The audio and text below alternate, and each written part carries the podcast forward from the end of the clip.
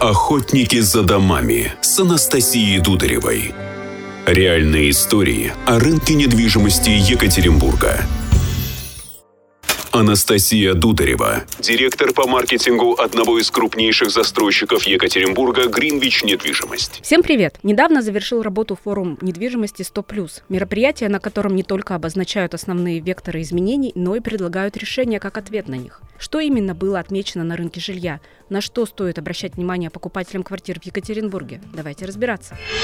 Охотники за домами. За домами. За домами.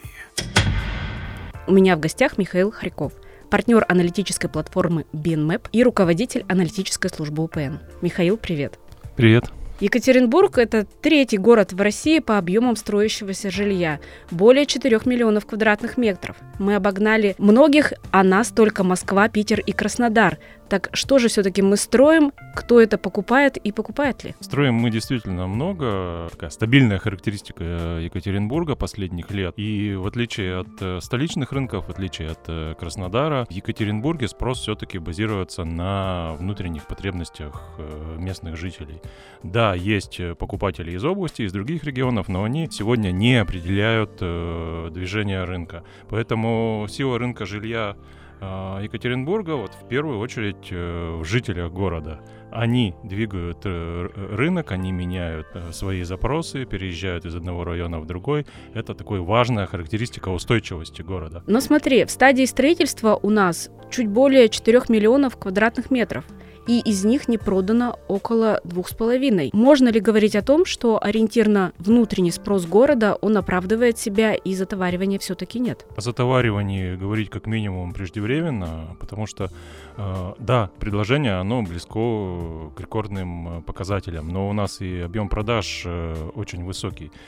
Поэтому тот объем поглощения, который сегодня есть, он абсолютно сбалансирован с объемом предложения, с тем ассортиментом, который вы вырос. А, и здесь, наверное, важнее сказать про то, что и сам ассортимент меняется. Во-первых, у нас Э, предложение стало более справедливо, наверное, распределено по карте города э, с точки зрения покупателя. Большинство квартир сосредоточено на юге, но север города перестал быть э, дефицитным.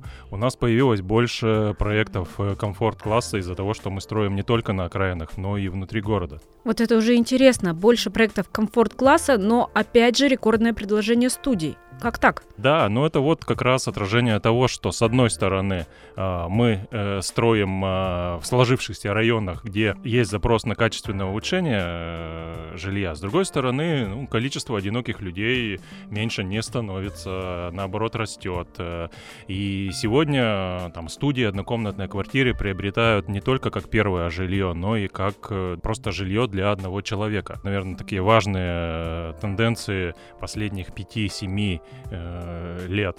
Ну и вопрос э, платежеспособности. Э, студия как некий стартовый вариант э, присутствует сегодня практически в большинстве проектов.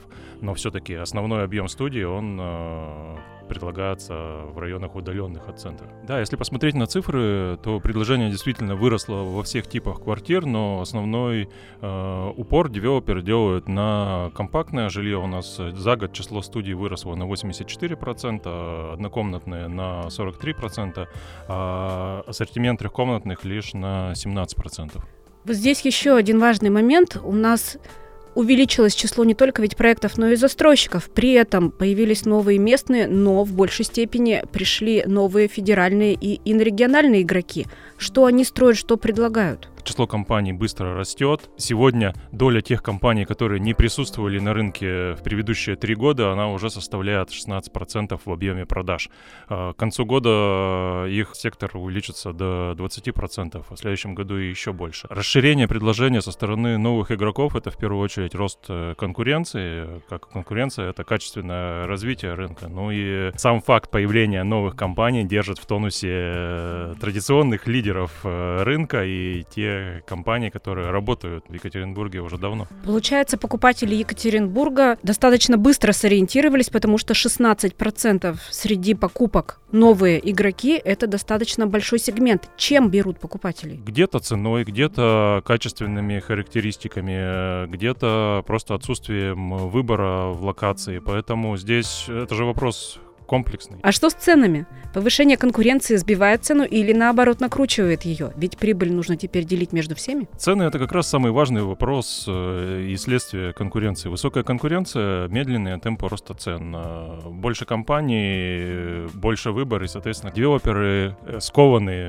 в вопросе повышения цены. И, как следствие, относительно низкие цены позволяют продавать больше. В Екатеринбурге сегодня продается в 3-4 раза больше квартир, чем э, в Казани или в Нижнем Новгороде. Это вот как раз отражение высокой конкуренции и достаточно разумного уровня цен э, в городе. В отличие от э, многих городов, в Екатеринбурге ипотечные стимулы привели к росту объемов строящегося жилья, и поэтому поддержали доступность на приемлемом уровне. Вот этот вот фактор ограничения цен, он будет сказываться в будущем, потому что цена на квартиры — это один из факторов привлечения в город новых жителей. Доступное жилье — это вопрос конкуренции на уровне городов, крупных мегаполисов, э, поэтому нам кажется, что умеренные темпы роста цен — это залог э, привлекательности Екатеринбурга для жизни. Это условие для развития рынка жилья в том числе. Итак, покупателям на рынке жилья теперь важно понимать, что нет периодов спада и подъемов. Практически весь год есть предложение и большой ассортимент. А максимально Огромное разнообразие застройщиков, районов, проектов и планировочных решений ожидает в Екатеринбурге тех, кто ищет новое жилье. Значит, покупка квартиры сейчас однозначно выгодна с точки зрения возможности найти свой вариант под запросы себя и своей семьи.